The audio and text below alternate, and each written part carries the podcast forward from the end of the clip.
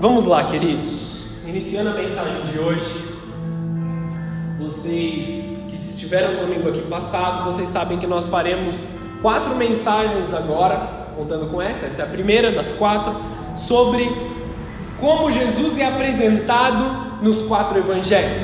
No dia de hoje, nós vamos apresentar a Jesus da forma que foi visto pelo Evangelho de João. Nós vamos fazer ao contrário do que é apresentado na Bíblia. Amém? A ordem é Mateus, Marcos, Lucas e João. Nós vamos fazer o contrário: João, Lucas, Marcos e Mateus. Amém? Iniciando pelo Evangelho de João. O Evangelho de João, eu não vou pregar o Evangelho inteiro, eu não tenho a menor condição de pregar o Evangelho de João inteiro, senão a gente teria que fazer um culto que dura um mês inteiro, amém, queridos? É um culto que não acaba nunca, um mês inteiro de pregação mas eu quero pegar alguns pontos-chave desse evangelho. Não tenho capacidade de trazer aqui todos os pontos-chave, mas alguns que se destacaram no meio deles, de como João apresenta Jesus. Nós estamos aqui nos esforçando para responder a pergunta: quem é Jesus? Amém, queridos? Então hoje nós estamos vendo aqui Jesus como Deus vivo. Então repita comigo: Deus vivo. Essa é a forma com que João demonstra Jesus, o nosso Salvador, o nosso Criador. Amém?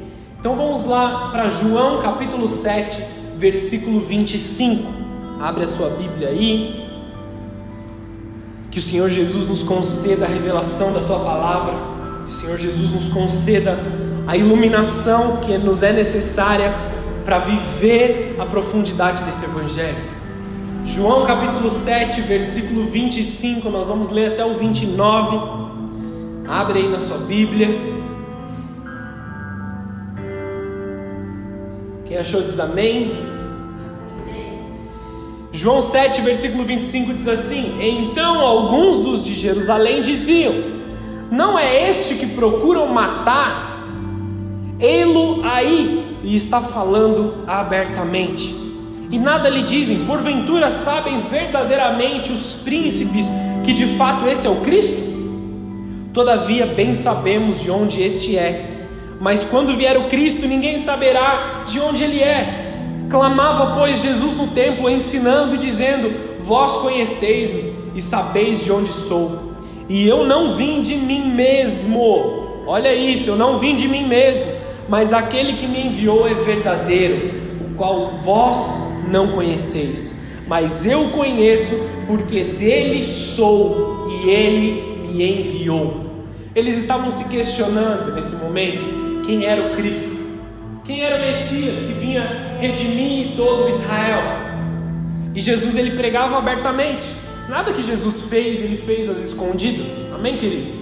Pelo contrário, os fariseus fizeram às escondidas. Quando os fariseus foram prender a Jesus, eles fizeram no meio da madrugada, escondido. O julgamento dele não foi aberto, foi um julgamento escondido. Quando Jesus foi levado a Pilatos, ele já foi levado como um criminoso. Não houve um julgamento aberto, foi um julgamento feito às escondidas pelos que governavam naquela época. E eles, fazem, eles falaram assim: Olha ele ali falando abertamente a todos, não é ele que vocês querem matar? Por que vocês não vão lá e desafiam ele abertamente? Era o que eles estavam dizendo. Fariseus, vocês que são religiosos, estão sendo ameaçados pelo Messias, estão se sentindo ameaçados pelo, Messi, pelo Messias. E se você ouviu o culto passado, você sabe o porquê eles estavam ameaçados. Eles queriam o poder na mão deles, amém? Eles eram religiosos, mas eles não davam glória a Deus, eles davam glória a si mesmos. Então eles não queriam perder o poder que eles tinham através da manifestação de Cristo Jesus. Eles temiam que o poder deles teria sido tirado. E Jesus ele se manifestava não pela sua própria autoridade. Ele tinha uma autoridade espiritual que foi enviada por Deus. Ele era o enviado de Deus, Deus manifesto em carne, Deus vivo no meio deles. Amém? Quero dar um panorama aqui do Evangelho de João. O Evangelho de João apresenta Jesus com o rosto de águia. Você conhece o texto de Ezequiel, Ezequiel capítulo 1, versículo 10, eu não vou ler aqui, mas no Evangelho de João, Jesus é apresentado como filho de Deus, no espírito profético, no espírito da glória de Deus. Essa representação está simbolizada na visão do profeta Ezequiel, quando ele escreve sobre o animal que tinha um rosto de águia. A águia é conhecida por ser a rainha das aves. Ela é, a, ela é uma das mais fortes e corajosas, a ave de rapina. Ela aparece como um símbolo de ressurreição e triunfo de Cristo. Ela representa também o olhar penetrante, que vê longe, que é superior em inteligência. O símbolo da águia, que é representado aqui, mostra a autoridade de Deus acima de todos os outros, olhando do alto, olhando com uma visão que não pode ser igualada à visão do homem. Jesus tinha essa visão como uma visão de águia. Jesus nos via sendo salvos. A águia é o símbolo da visão de Deus sobre nós. João era filho de Zebedeu e irmão de Tiago.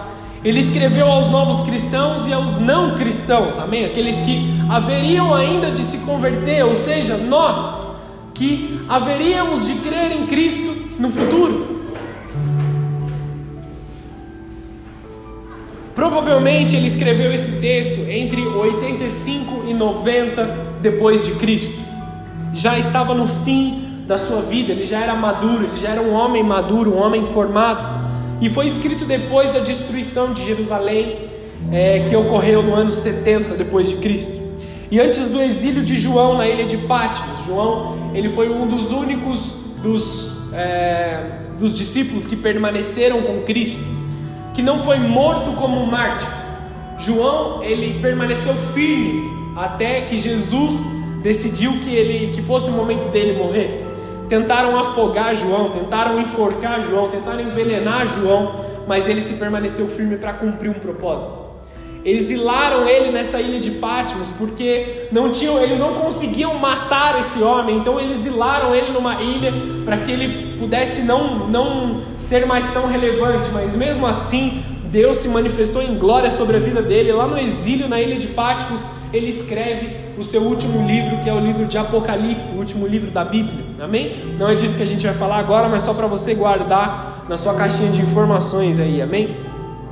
João, para apresentar Jesus como Filho de Deus, ele não faz menção no seu evangelho sobre o seu nascimento. João revelou a identidade de Jesus nas primeiras palavras do seu evangelho.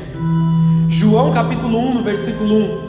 No princípio era o Verbo, e o Verbo estava com Deus, o Verbo era Deus, e ele estava no princípio com Deus. O restante do livro, ele persegue é, desenvolvendo o tema da divindade de Cristo, da divindade de Jesus. João foi testemunha ocular de muitos dos milagres, né? de, digamos que da maioria deles, de boa parte dos milagres de Jesus, João estava do lado dele. João foi o discípulo mais íntimo de Jesus, aquele que estava é, deitado ao colo de Jesus na última ceia. Ele era tão próximo de Jesus que podemos dizer que ele era o homem que mais conhecia Jesus, que tinha mais intimidade de Jesus. Então nós precisamos viver como João. Deus deseja de nós um relacionamento. Por isso que eu optei aqui na presença de Deus por começar pelo Evangelho de João, essa série de pregações. Porque nós precisamos entrar nessa profundidade de intimidade, como João tinha intimidade. Conhecer a Cristo como João conhecia a Cristo, como João era íntimo de Cristo. Olha só o que ele diz em João 20, versículo 30. Se tiver fácil aí você abre, senão eu vou ler aqui, amém? João 20, versículo 30 diz o seguinte: Jesus, pois, operou também em presença dos seus discípulos muitos outros sinais. Está falando de milagres aqui, que não estão escritos nesse livro. Estes, porém, foram escritos para que creiam que Jesus é o Cristo, o Filho de Deus, para que crendo tenham vida em seu nome. Essa é a intenção do Evangelho de João, para que creiam, conhecer a Jesus como Deus, crerem e serem salvos, crerem e serem transformados.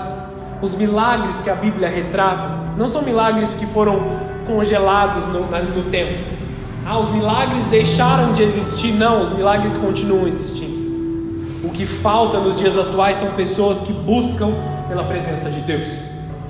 Se queremos conhecer a Jesus, nós precisamos ter em autoestima o testemunho daqueles que deram a sua vida por Jesus, que se entregaram por completo. Nós precisamos olhar para esses homens que vieram antes de nós, os que escreveram o Evangelho, a história das pessoas que viveram do livro de Atos ali, amém, queridos? Olhar para o testemunho deles, olhar para o estilo de vida deles e reconhecer que a forma que eles viviam era mais elevada do que a nossa forma de viver. Nós precisamos reconhecer que Deus se manifesta através da vida deles e que Deus pode, se manifestou né, no passado, através da vida deles, e que Deus pode se manifestar na nossa vida. Amém? Até aqui vocês estão entendendo? João versículo 21, capítulo 21, versículo 24. Eu vou ler bastante aqui o texto de João, então prepara sua Bíblia aí, amém?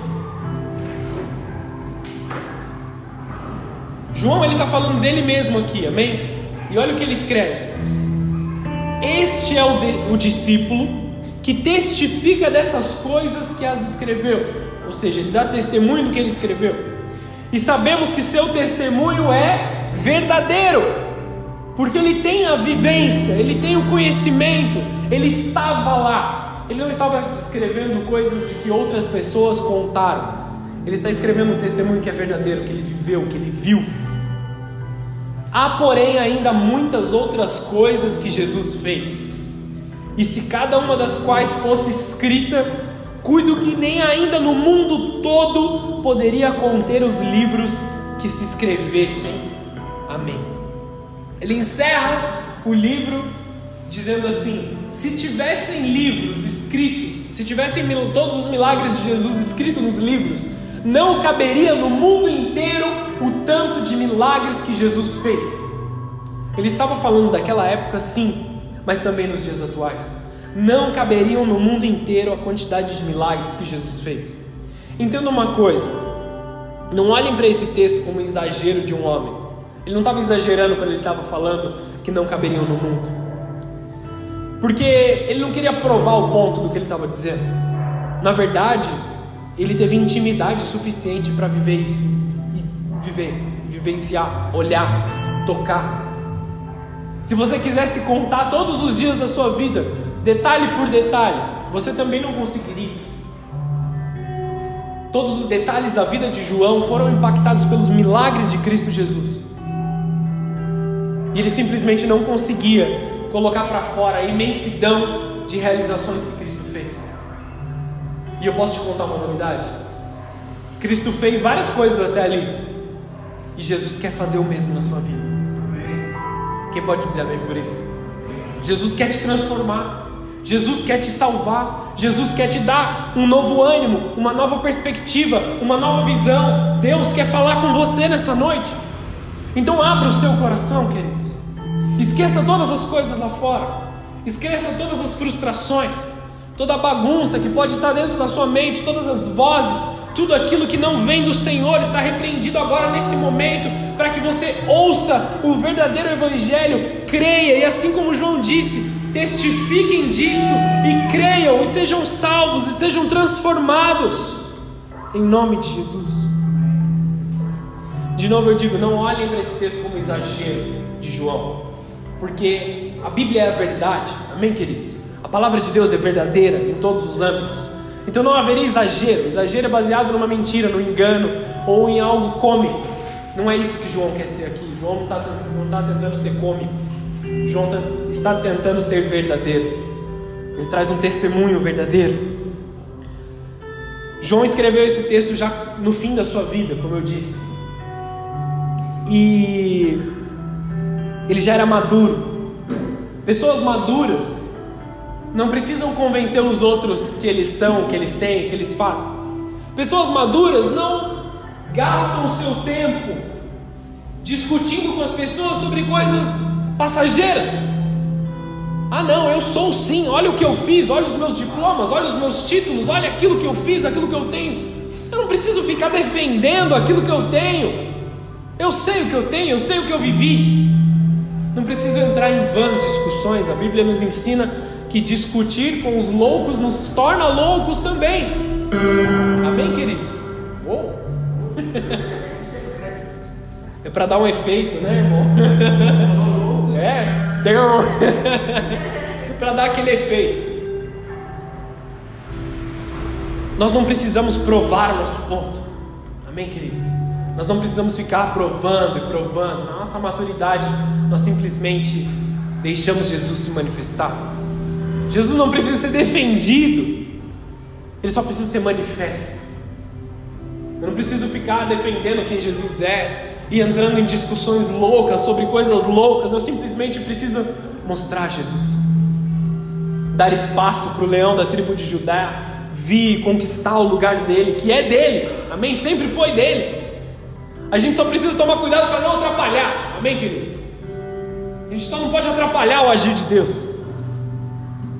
João mostra um Jesus no caráter completo de Deus, a divindade manifesta em carne.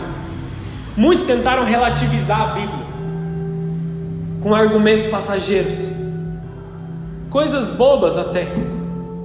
Ah, Jesus não multiplicou os pães. Você sabia disso, Marcelo? Jesus não multiplicou os pães, ele foi dividindo. E aí as pessoas foram comendo. Ele tinha uma faca e ele começou a cortar o pão. É o que as pessoas dizem para tentar relativizar o milagre. Aí eu te pergunto: se Jesus dividiu esses pães e não os multiplicou, como que duas mil pessoas ou milhares de pessoas foram saciadas com apenas cinco pães? E a Bíblia não para por aí. Pessoas, milhares de pessoas satisfeitas de uma refeição. E ainda sobrou 12 cestos de pães. Vocês estão entendendo? Como você vai relativizar um milagre tão completo? Como você vai relativizar algo que é tão sólido na presença de Deus? Outro dia uma pessoa veio para mim e falou assim: Ah, eu não acredito nessa história de que Deus abriu o mar vermelho para que o povo passasse. É fácil pensar que a maré estava baixa, então o povo passou a seco porque a maré estava muito baixa. Isso sempre acontece, a gente sempre vê. Aí a minha, naquele momento, eu falei assim: então o milagre é muito maior ainda, meu irmão. Sabe por quê? Na maré baixa, o exército do faraó se afogou. Como que você se afoga na maré baixa, meu querido? Se uns passaram aos pés secos e outros se afogaram, o milagre é real, o milagre é verdadeiro, o sobrenatural de Deus é verdadeiro. O problema para os, para os incrédulos são os milagres. Isso não para o nascimento de Cristo. O nascimento de Cristo também foi um nascimento milagroso. Foi através de uma de uma gravidez de uma virgem, amém? Foi um nascimento milagroso. Mas ele continua por toda a jornada de Cristo, ele continua por toda a caminhada de Jesus Cristo. Tudo o que Jesus fez, enquanto ele estava manifesto em carne, foram milagres, foram realizações sobrenaturais. E eu quero te dizer, Jesus continua fazendo isso na sua vida, naquele que crê, naquele que deseja. Os milagres são reais, são inúmeros e estão disponíveis para aqueles que creiam e sejam salvos. Em primeiro lugar, João apresenta Jesus como o Verbo. Abre lá no primeiro capítulo, primeiro versículo. Jesus é o Verbo, o Logos, a palavra original é Logos. Ele era, ele é e ele há de vir, aquele que sempre existiu aquele que estava com Deus no início e continua agindo através de nós, e hoje Deus quer fazer algo muito único e prático na sua vida. Entenda uma coisa: se não é prático, se você não consegue colocar em prática, se você não consegue tomar uma ação com aquilo que você ouve, isso não é espiritual. Amém? A gente tem que deixar o misticismo de lado por enquanto. Temos que entrar na prática do Evangelho. Amém? Então vamos lá, João 1, versículo 1. No princípio era o Verbo, o Logos, e o Logos estava com Deus. O Logos era Deus e ele estava no princípio com Deus. Todas as coisas foram feitas por intermédio dele. Todas as coisas foram feitas por intermédio dele. e sem ele nada do que foi feito se fez. A vida estava nele e a vida era a luz dos homens. A luz resplandece nas trevas e as trevas não prevalecem contra ela. Amém, queridos? Aonde Jesus está, as trevas não prevalecem. As trevas não podem se manifestar. A glória de Deus ela é muito mais poderosa do que as trevas. Tenha paz nessa palavra, porque os anjos do Senhor estão aqui conosco. A glória de Deus está aqui conosco, repreendendo toda manifestação contrária da presença de Deus, repreendendo tudo aquilo que não pode ser manifesto. Nós estamos seguros em um ambiente de segurança, e, em, e nesse ambiente de segurança, eu quero te dizer uma coisa o Logos, que é a pessoa que opera através da criação, Jesus, ele quer falar com você. O Logos quer falar com você. O texto ele foi escrito para gregos, tá bom? Ele foi escrito para os gregos, por isso ele começa dessa forma. Foi escrito em grego para os gregos. Uma cultura conhecida pela filosofia e reflexão. Eles tiveram muitos pensadores, muitos filósofos, o berço da filosofia é a Grécia Antiga, amém? O berço da sabedoria é a Grécia Antiga. Então eles estão lá tentando se convencer de quem sabe mais, quem é mais sábio, quem é mais inteligente. Então João vem e apresenta aquele que é criador de todas as coisas. Vocês querem saber quem é o mais inteligente? Vocês querem saber o sentido da vida? Deixa eu te apresentar o sentido da vida. Ele estava falando para gentios, ou seja, os não-judeus, os que não tinham acesso à palavra de Deus até então. Então, o Logos, para explicar para eles, é a pessoa por trás da criação, aquele que estava por trás das coisas. Eles sempre pensavam ao, ao contemplar algo perfeito. Eles olhavam e diziam: Alguém deve ter feito isso. Quando eles viam o pôr do sol, quando eles viam o nascer do sol, quando eles viam as montanhas, quando eles viam as belezas dos mares, eles diziam assim: alguém deve ter feito isso, é tão majestoso, é tão bonito. Então João vem para eles e fala assim: sabe toda essa sabedoria que vocês procuram? Eu vou te dizer quem fez todas essas coisas. Eu vou te dizer quem é o criador de todas essas coisas. Diferente do que muitos pensam, Jesus ele não veio à terra como um profeta, como um enviado de Deus. Ele é Deus. Ele veio para cumprir uma missão na terra, mas ele estava no princípio da criação. Diga assim comigo: alguém deve ter feito isso.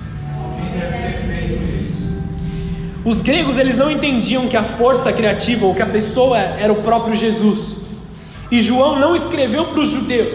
Então ele tinha que explicar para os gentios que existia alguém por trás dessa criação, que esse alguém estava com Deus, que esse alguém era Deus, Jesus estava com Deus na criação do mundo e nós não viemos do macaco, como muitos ainda acreditam que nós viemos do macaco.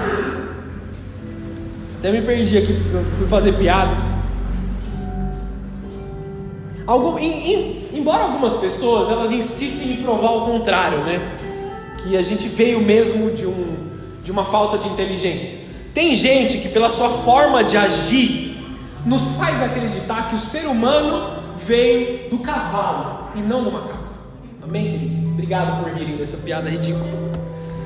Eu achei que ninguém ia rir. Eu falei, meu Deus, eu vou fazer a piada e ninguém vai rir. Mas glória a Deus pela vida de vocês que amam o seu pastor. Amém? Muitos cristãos amam a Deus. Estão a caminho dos céus, mas não estão sendo bem-sucedidos naquilo que eles fazem. Eu amo a Jesus, eu creio em Jesus, eu quero viver com Jesus, mas a minha vida está uma bagunça. Quantas e quantas mensagens de várias e várias pessoas que eu recebo, pastor, poxa, que bagunça que, tá, que eu estou vivendo, que situação difícil, isso e aquilo, e estão confrontando situações que não deveriam confrontar. Seus casamentos estão confusos, suas finanças estão confusas, suas amizades confusas, seu trabalho só dá coisa errada atrás de coisa errada. Alguém consegue se identificar? Não precisa levantar a mão, não. Mas alguém consegue se identificar com isso? Vivendo numa confusão sem limite. E esse momento é necessário para a gente aprender a discernir e medir as coisas erradas, escolher entre aquilo que é certo e o que é errado. Isso é discernir e medir, avaliar as coisas, a qualidade das coisas de acordo com a palavra de Deus. A Bíblia diz que existe confusão no mundo todo que o mundo todo está preso em uma confusão. Mas Deus nos dá sabedoria quanto à palavra de Deus. Esse Logos é o desenho de Deus, o projeto de Deus, e o que o Senhor vem apresentar hoje para nós. Deus vai remover o véu de você hoje, para que você veja o Logos. Muitas pessoas estão com um véu sobre o seu rosto e só conseguem enxergar a confusão, só conseguem enxergar a maldade, só conseguem enxergar a sua própria dor. Só que Deus vem rasgar esse véu agora, vem remover esse véu para que você veja o Logos. Então levante uma das suas mãos aos céus e diga assim: Espírito Santo, Espírito Santo, me mostre o Logos. me mostre o Logos. Amém? Você crê nisso? Você deseja ver Jesus? Porque Ele deseja falar com você. Jesus é o Logos e Ele está por trás de toda a criação. Estou falando várias vezes para você gravar isso na sua mente. E quando você lê a Bíblia, o próprio Logos está falando com você. Não são palavras escritas que ficaram presas no tempo, mas é o próprio Jesus falando com você. Não é apenas um livro, não é apenas uma história, é a palavra de Jesus viva, tem poder. O Evangelho tem poder. A mensagem que está escrita na Bíblia tem poder. Enquanto você lê essa palavra, você é transformado. Os milagres que aconteceram nos registros da Bíblia estão disponíveis a você conforme você conhece a palavra. Só que eu te digo uma coisa: se você não lê a palavra, você está em escuridão. A Bíblia é a nossa luz, é a lâmpada que guia o nosso caminho. Se você não tem uma lâmpada e você está caminhando no escuro, para onde você vai? Como você vai andar? Você vai continuar numa confusão mental, batendo em todas as coisas ao seu redor, em escuridão, porque você não conhece a luz da palavra de Deus. Se você não conhece os planos de Deus, você está em escuridão. Muitos vieram de famílias que estão em total escuridão. Amém, queridos? Todos nós temos desejos e necessidades e que eles buscam esses desejos serem atendidos no projeto e no propósito de Deus. Mas se você não conhece o Logos, você será uma pessoa de contos de fada, cheio de misticismo. Se você não conhece a Bíblia, você é uma pessoa de contos de fada. Você está esperando que algo sobrenatural aconteça, você está esperando que algo maravilhoso aconteça, mas você não entende os padrões de Deus e você permanecerá em escuridão. Tudo que está fora do projeto de Deus original é escuridão. Vocês estão entendendo aqui? Quando você está em escuridão, você não consegue ver a realidade. Como é possível você continuar fazendo escolhas péssimas e decisões péssimas de novo e de novo e de novo? Porque você está sempre depressivo, sempre triste, sempre amargo. Só que agora eu te digo: Logos está vindo sobre a sua vida. Está vindo uma transformação sobre você, uma transformação definitiva. Ao ler a palavra de Deus, algo vai vir sobre você, algo vai voltar a queimar dentro de você. Ao ler a palavra de Deus, você não será mais louco, você não estará mais sozinho, você não estará mais depressivo, mais com medo, não estará mais confuso. Você será abençoado, você será próspero, você estará em paz, porque o Logos está vindo falar com você. Quem pode dizer amém por isso?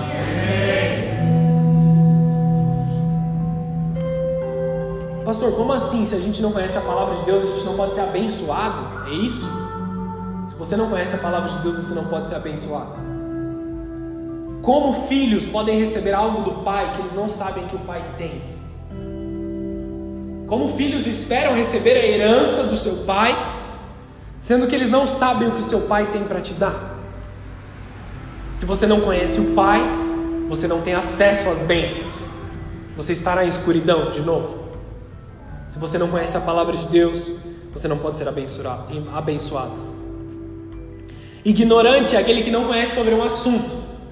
A gente usa ignorante como um xingamento para algumas pessoas, né? Ah, você é muito ignorante.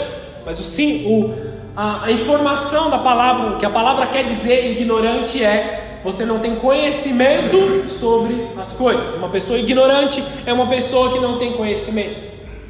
Como podemos acreditar que vamos receber algo sendo ignorantes? Como vamos receber algo sobre as nossas vidas se nós somos ignorantes com Deus. Se você não entende o que foi dito, como você corresponde a isso? Se você não entende o que Deus tem para o seu futuro, como que você corresponde a isso? Se nós não entendemos Deus falando conosco, como nós podemos ser abençoados? Como podemos saber para onde ir? Nós pedimos, pedimos, pedimos, choramos, choramos, choramos. Aí a gente para na nossa sabedoria maravilhosa, cheia de misticismo, e a gente fala assim: Deus, eu quero andar nesse caminho, independente se está certo ou errado. Então me manda um sinal, Deus. Se eu conseguir ver três borboletas azuis voando, quer dizer que eu tenho que andar por esse caminho. É engraçado porque o crente atual ele é místico desse jeito e não tem nada a ver com o evangelho. Vocês estão entendendo? Não tem nada a ver com o Evangelho. Ao invés da gente ficar, Deus me dá um sinal para que eu viva isso, para que eu faça aquilo, a gente está sendo até preguiçoso com Deus. Porque se eu conheço a palavra de Deus, eu sei medir, discernir.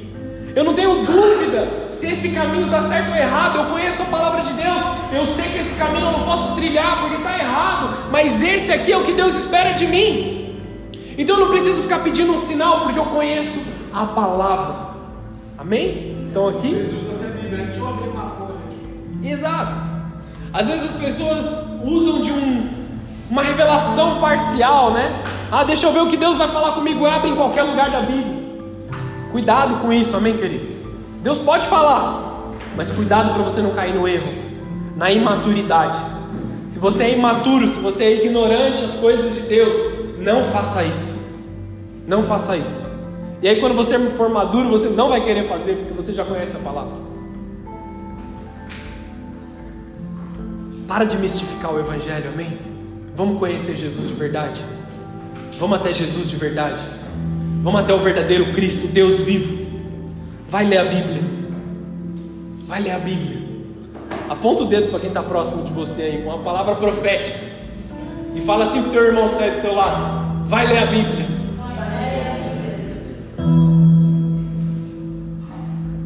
O Logos quer falar com você. Jesus quer falar com você. Deus está removendo o véu hoje. Deus está te revelando Logos. Se não é prático, não é espiritual. Amém? Se não é prático, não é espiritual. Deus me revele, sabe a história das três borboletas? Não é prático. Até quando você vai ficar esperando três borboletas azuis aparecerem na sua frente? E se elas não aparecerem, você vai arrumar outro misticismo para convencer que o seu coração quer algo maligno e você vai fazer. Então vai conhecer a palavra de Deus. Vai ler a Bíblia. Vai olhar para o verdadeiro Jesus. Vai olhar para o verdadeiro Filho de Deus. O segundo caráter que eu quero falar aqui no Evangelho de João é sobre o caráter salvador de Cristo. Vamos lá comigo para João 3,16. Esse versículo você tem que saber de cor na sua mente, amém, queridos? Você tem que saber no seu coração. Você precisa começar por esse texto. Muitos são os títulos dados para Jesus: Rabi, que significa mestre, o segundo Adão, o mediador, mas nenhum título representa sua missão e obra tão perfeitamente como o título de Salvador. João 3,16 diz o seguinte: Porque Deus amou o mundo de tal maneira que deu seu Filho unigênito, para que todo aquele que nele crê não pereça, mas tenha vida eterna. Todo aquele que crê, que conhece a Deus, que caminha com Deus, não pereça, não viva na, tropeçando nas demandas da vida, mas tenha a vida eterna, a salvação eterna. O caráter salvador de Cristo é o que nós devemos olhar. Os cristãos da, cristãos da igreja primitiva, eles deram um testemunho disso quando eles estavam usando um símbolo secreto, peixe. Sabe aquele peixinho que você vê nos carros? Isso é um símbolo secreto dos cristãos. Por que secreto? Porque eles viviam em perseguição. Eles eram perseguidos. Então eles marcavam com um desenho de um peixe as portas da casa para que eles soubessem que ali se reuniam os cristãos. E o. Como que é a palavra aqui? Deixa eu ver, eu escrevi para não esquecer. O acróstico, que é aquele negócio quando você escreve a palavra assim, vai colocando o significado das letras. O acróstico, que, se, que, era, que vinha da palavra grega ge, é, ge, é, peixe, ele significava Jesus Cristo, Filho de Deus, Salvador. Essa era a mensagem secreta quando eles viam o desenho do peixe nas paredes. Jesus Cristo, Filho de Deus e Salvador. Aqui é um lugar onde existe salvação. Aqui é um lugar onde Jesus se manifesta. Aqui é um lugar onde Deus se manifesta sobre a nossa vida. Então tenha orgulho de usar o desenho do peixinho. Fica à vontade para você usar. Você está dizendo que Deus se manifesta sobre a tua vida. Deus se manifesta sobre a tua casa. Eles usavam para se identificar secretamente. No período de perseguição, principalmente, porque os cristãos eles eram perseguidos, amém? Hoje você vive muito bem. Hoje você vive muito tranquilamente. Você pode falar que você é evangélico, que você é crente, que você é cristão. Você pode dizer o jeito que você quiser. E o máximo, máximo de perseguição que você vai ouvir é uma zombaria. Nós estamos falando de pessoas que eram realmente perseguidos, que eram mortos por dizerem que eles eram cristãos. Nós somos muito Nutella nos dias atuais. Precisamos voltar ao verdadeiro cristianismo. Hoje o compromisso do cristão é chegar no horário do culto. Ah, eu, eu amo tanto Jesus que eu vou para a igreja e eu chego no horário, sabe? Esse é o compromisso do cristão. Nós estamos falando de pessoas que davam a sua cabeça a prêmio para pregar Jesus, que foram presos, que foram mortos, que foram espancados, simplesmente porque disseram que amavam a Jesus. Então, de novo, a gente é muito Nutella nos dias atuais, amém, queridos? Deus precisa resgatar esse compromisso de novo sobre nós. O compromisso do Salvador em nós, de nos desgastar, de nos fazer grandes coisas. Vocês sabem a dificuldade que eu tive essa semana. O pastor estava internado, passou três dias internada. A gente estava preocupado com todas as demandas lá, com a nossa filha que está para nascer. E a minha preocupação era: preciso preparar a palavra do domingo. O que, que eu estava fazendo enquanto eu estava lá acompanhando a pastora, enquanto ela dormia na, na cama de hospital? Preparava essa palavra. Porque eu preciso pregar o Evangelho, nós temos que pregar o Evangelho. Isso é sério, isso não é um clubinho, isso aqui não é qualquer coisa. Nós temos uma missão, queridos. Se comprometa com essa missão, se comprometa com o Evangelho. Não falo isso para que vocês tenham dó de mim, só estou mostrando aqui o meu testemunho diante de Cristo, amém, queridos? Esse é o nosso papel. Nós temos que fazer isso. Ai de nós se não vivemos dessa forma.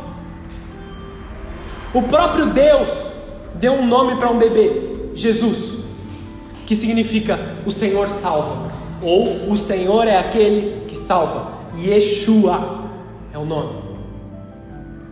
O Senhor é aquele que salva. O aportuguesado é Jesus, amém? Para Yeshua hebraico. Você sabe o significado do seu nome? O significado dos nomes para os judeus eles eram muito importantes. Eles simbolizavam um destino profético. Busca saber o que significa seu nome aquele por meio de quem o Senhor salva. É o maior de todos os títulos, somente ele tem as credenciais necessárias para triunfar sobre a morte e reconciliar a humanidade com Deus. Somente os mais desonestos dos homens, eles são aqueles que brigam e discu desculpa, discutem para dizer que eles não pecaram, ou que o seu pecado não é tão importante assim. Quem não é desonesto reconhece o seu erro, porque todos erramos. É fato de que todos nós pecamos e todos carecem da glória de Deus. É indiscutível que nós precisamos de salvação. Se você acha que você não precisa de salvação, a sua alma provavelmente está mais perdida do que os outros. Eu estou aqui no altar pregando e eu ainda acho que preciso da salvação de Cristo.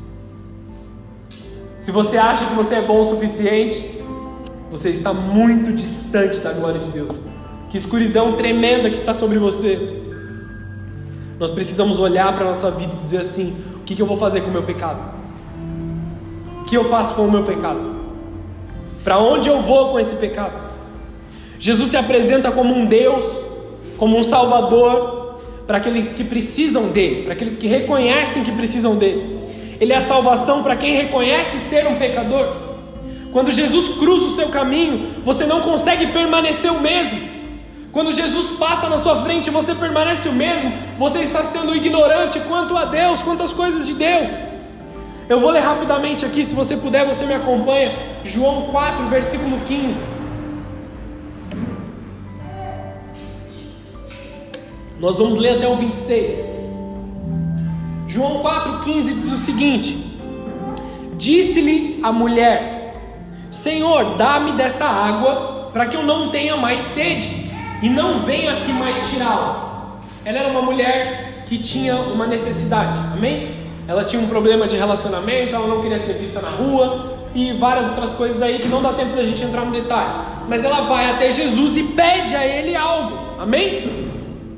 E Jesus lhe disse: Vai e chama o teu marido, então você volta.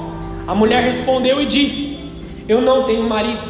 Disse-lhe Jesus: Disseste bem, não tenho marido, porque tiveste com cinco maridos e o que agora tens não é teu marido. E isso disseste com verdade. Jesus estava identificando o problema que ela tinha. Ela vivia em adultério. Ela esteve com seis maridos, mas esses maridos não eram dela, entenderam? Não, precisa explicar, né? Jesus estava identificando um pecado. Jesus estava apontando uma situação que ela precisava resolver. Jesus poderia muito bem dar uma fonte inesgotável de água para ela, ela não teria que ir mais fisicamente até o poço, que era o motivo da vergonha dela. Só que Jesus queria tratar a fonte do problema. E Jesus quer tratar a fonte do seu problema hoje. Deixa Jesus tratar a fonte do seu problema. Ah, pastor, você está me deixando inconfortável, você está me deixando incomodado, envergonhado. Não, o seu pecado está fazendo isso por você. Nós estamos aqui apenas revelando a palavra de Deus. Quando a palavra de Deus brilha sobre nós, nós realmente vamos estar envergonhados quando a gente vê o nosso erro. Mas nós precisamos olhar para Jesus que pode nos salvar. O que, que essa mulher fez? E ela teve uma ideia brilhante. Brilhante. Jesus identificou o meu pecado. Jesus mostrou para mim o que eu preciso melhorar, o que eu preciso mudar, o que eu preciso transformar. O que, que eu vou fazer? Vou mudar de assunto. Versículo seguinte: Disse-lhe a mulher: Jesus, vejo que tu és profeta. Então ela reconheceu, beleza? Ela reconheceu que o erro dela é real.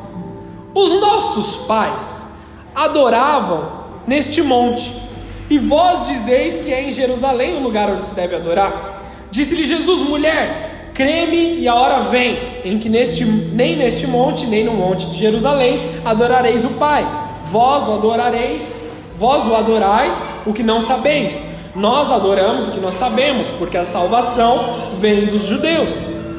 Mas a hora vem, e agora é, em que os verdadeiros adoradores adorarão o Pai em espírito e em verdade.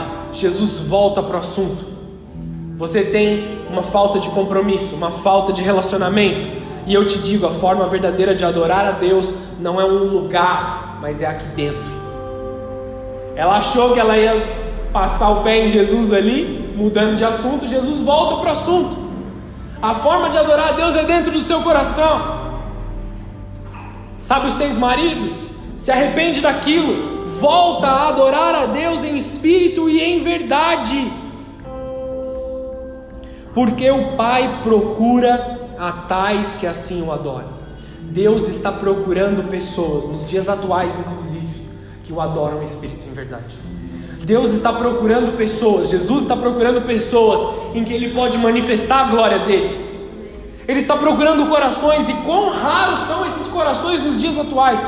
Quão raros são os corações das pessoas que estão queimando por Jesus verdadeiramente, principalmente dentro dessa igreja. Porque a nossa responsabilidade é aqui, amém, queridos? Cadê aqueles que queimam para o Senhor? Deus é espírito. Versículo seguinte: E importa que os que o adoram o adorem em espírito e em verdade. Esse é o maior segredo de adoração. A mulher disse-lhe: Eu sei que o Messias, que se chama Cristo, vem, e quando ele vier, ele vai nos anunciar. Ela reconheceu que ela era pecadora, amém, queridos? E aí, diante disso, ela fala assim: Eu preciso conhecer esse tal de Messias. Ela estava falando com Jesus, mas ela ainda não tinha entendido que ele era o Messias, que ele era o Salvador. Então ela fala assim: o dia que ele vier, eu preciso ir até ele. O dia que o Messias se manifestar, o Cristo se manifestar, eu preciso da salvação que ele tem disponível. Então, Jesus ele diz a maior revelação que ele pode dizer para você nessa noite. Jesus lhe disse: Eu o sou, eu que falo contigo. Você precisa de salvação? Eu sou. Eu sou a salvação.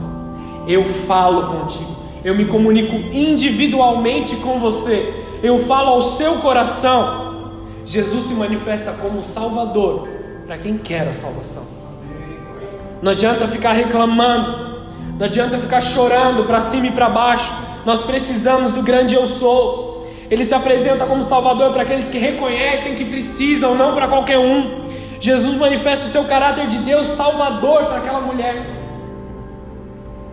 Nas mesmas palavras que Deus se apresenta para Moisés. Ah, Deus, eu não sei como eu vou falar, eu vou chegar até o Faraó, mas eu vou dizer que o Senhor é quem? E aí Deus fala para ele: diga que eu sou. Jesus usa a mesma palavra. Eu sou. Ele é o grande eu sou.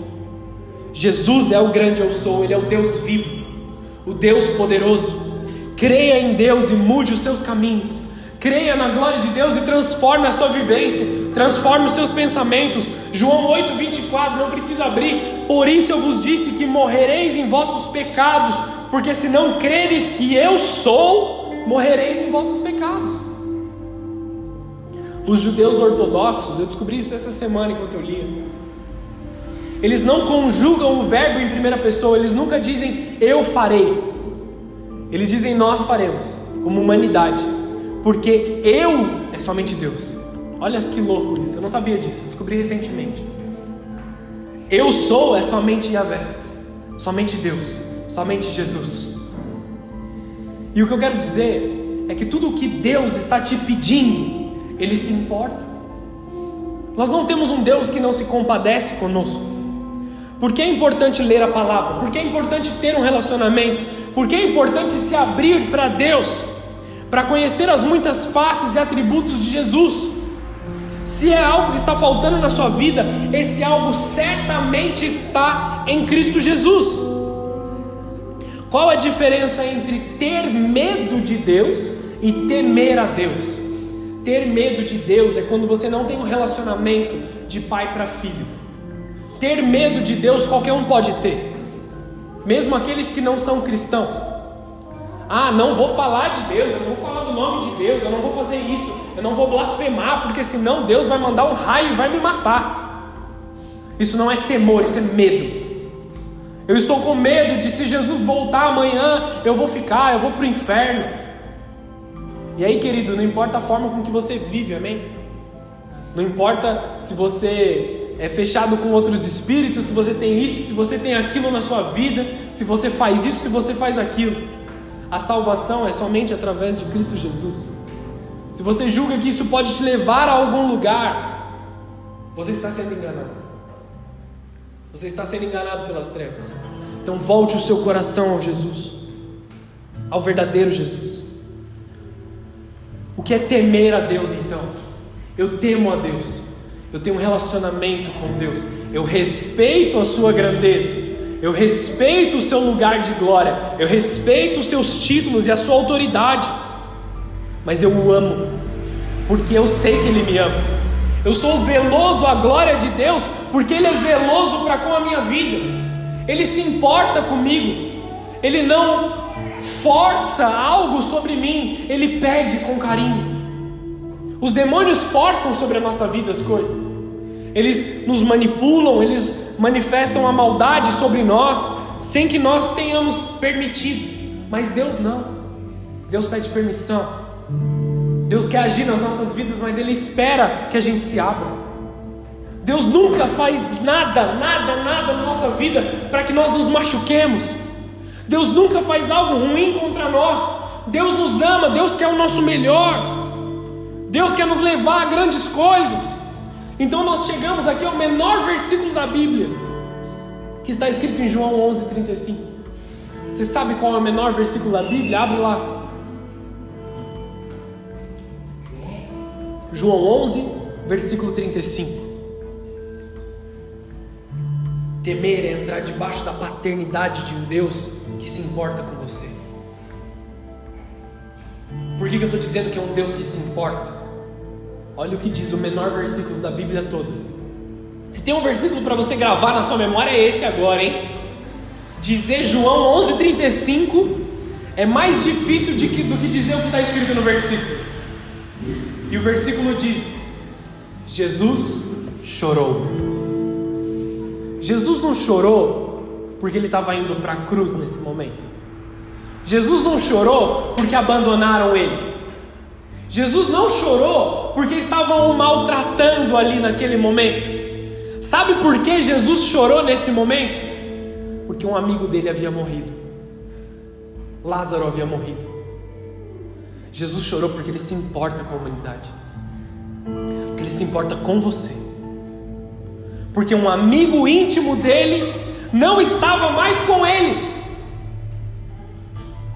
Um amigo que ele tinha um apreço não estava mais próximo de Jesus. Esse momento não foi o momento da crucificação, não foi o momento da, das dores, não foi o momento que Jesus foi cuspido, foi colocado uma coroa de espinhos. Foi um momento simplesmente que ele foi privado de estar com seu amigo. E hoje Jesus chora realmente por muitos de nós, que dissemos que queríamos estar com Ele, mas não estamos. Jesus chorou ao ouvir o clamor de Maria, porque o seu irmão havia morrido. Desesperada, ela dizia assim: você pode ler isso depois na sua casa, um pouco antes desse texto. Ela desesperada disse assim: Jesus, se você tivesse aqui, meu irmão não teria morrido. Todos estavam chorando. Jesus se perturbou no seu espírito. Ele se importa. Ele viu os amigos dele chorando, os amigos dele em luto, e ele chorou também. Jesus que está conosco, que ouve o nosso clamor, que chora por nós e conosco. Ele nunca deixou de se importar. Ele tem chorado pela distância dos seus filhos, ele tem se entristecido porque muitos estão abandonando a sua presença. Volte ao amor daquele que nos amou primeiro, daquele que não força nada sobre nós, daquele que não exige sacrifícios de nós. Nós nos entregamos a Ele por prazer, não porque nós somos obrigados a nos, a nos entregar.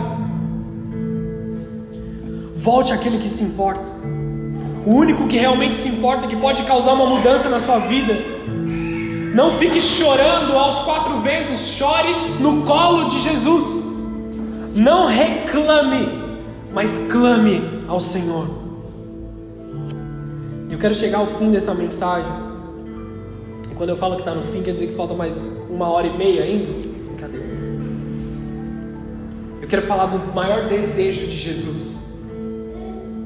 Que quando eu conheci esse texto, isso virou uma chave espiritual na minha mente de entender o amor infinito de Deus, algo que não podia ser entendido naturalmente. Mas o maior desejo de Jesus está em João 17, versículo 20. Vamos comigo lá.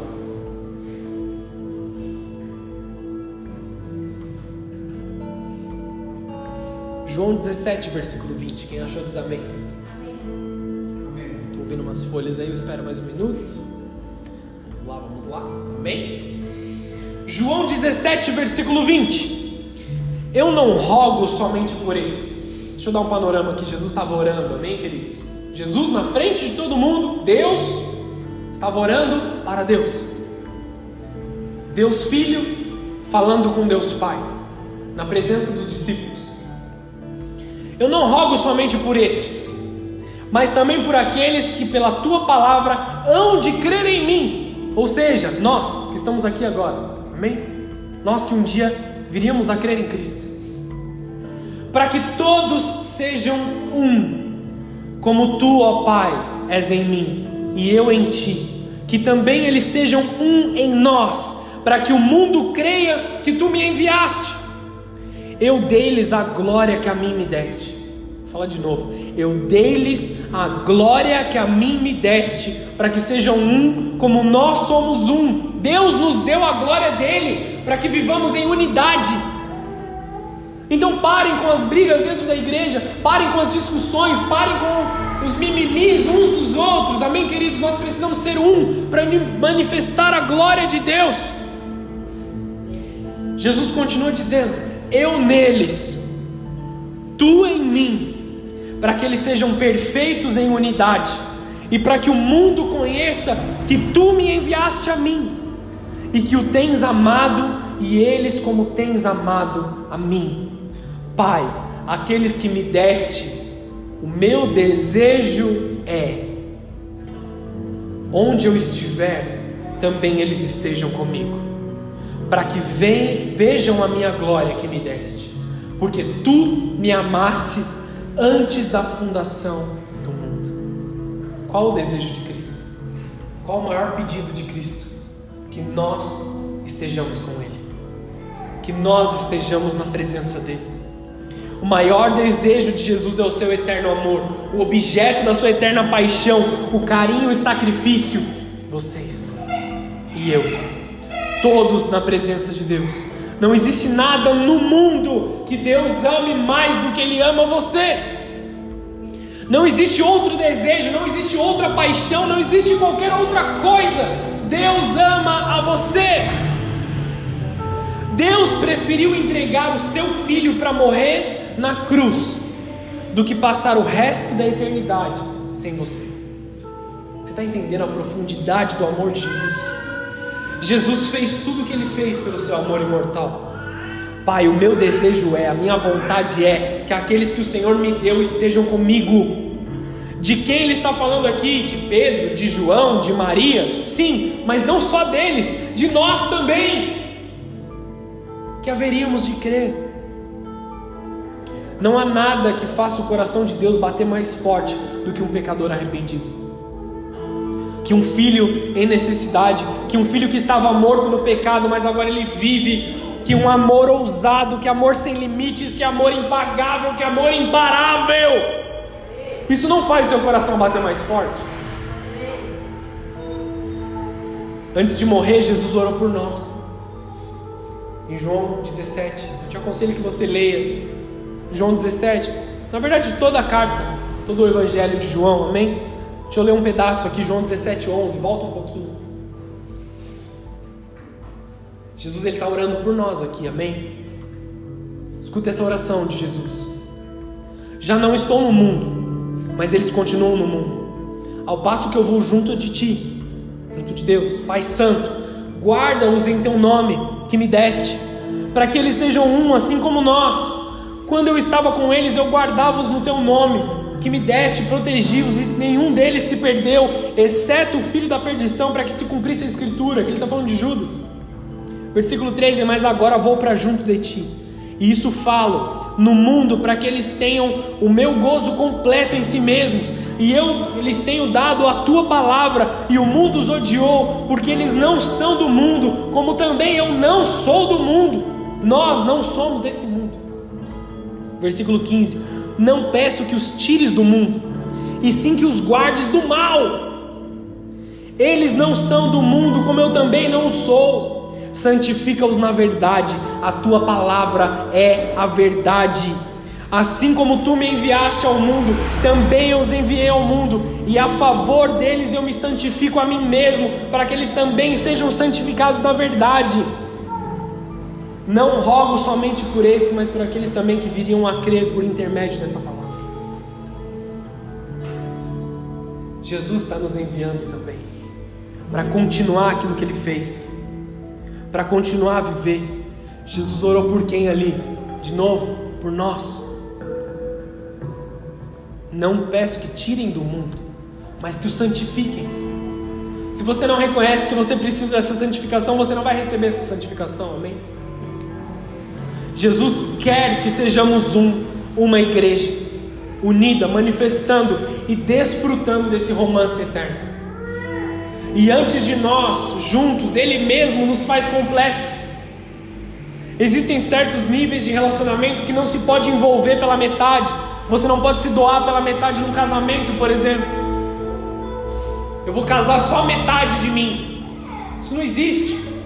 O relacionamento tem que ser completo nós nos entregamos 100%. E só podemos nos entregar 100% quando somos completos em Deus.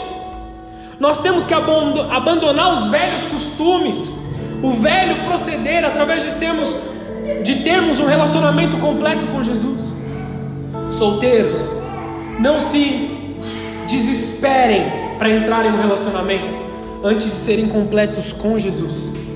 E então vocês terão um relacionamento bem-sucedido. Vocês que têm um relacionamento, santifiquem o seu relacionamento no fundamento que é Cristo Jesus.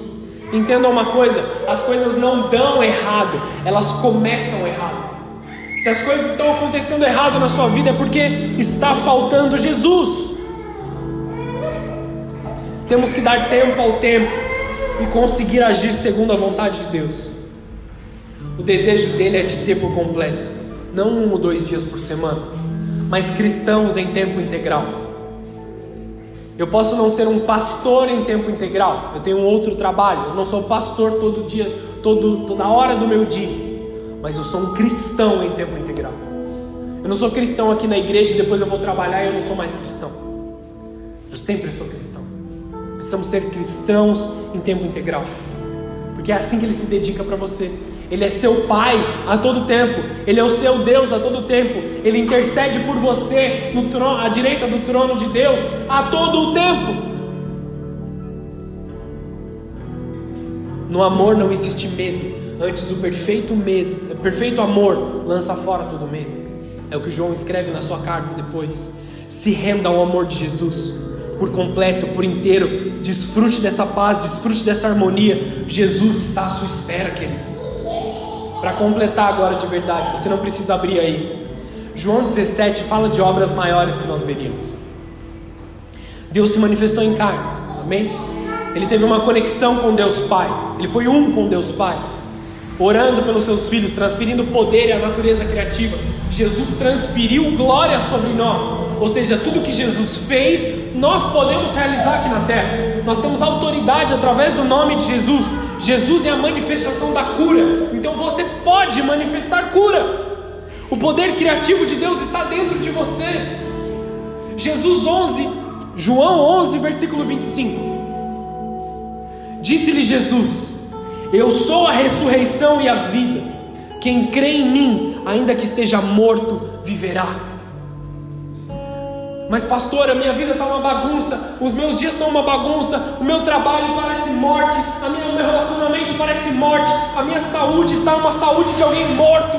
O que eu faço? Existe poder no nome de Jesus. A sua presença é vida. Aonde a morte, clame pela presença de Jesus. Apresente a sua morte para Jesus. Apresente a sua dor a Jesus. Apresente o seu machucado a Jesus e deixa ele transformar. Jesus é o alimento que nos dá vida. João 6:35. E Jesus lhes disse: Eu sou o pão da vida, aquele que vem a mim não terá fome, e quem crê em mim nunca terá sede. Ele está vindo atender todas as nossas necessidades. Creia, se entregue. E Jesus nos concede poder criativo, milagroso e de sinais. Vou encerrar o culto com esse texto. João 14, 12. Digo-lhes a verdade Aquele que crê em mim fará também as obras que eu tenho realizado. Aquele que crê em mim fará também as obras que eu tenho realizado. E fará coisas ainda maiores do que essas, porque eu estou indo para o Pai. Eu farei o que vocês pedirem em meu nome, para que o Pai seja glorificado no Filho. O que vocês pedirem em meu nome, eu farei. A natureza de Deus está em nós. A glória de Deus está dentro de nós. Ele nos comissionou para obras maiores. Amém? Você pode fechar os seus olhos, abaixar a sua cabeça? Vamos orar.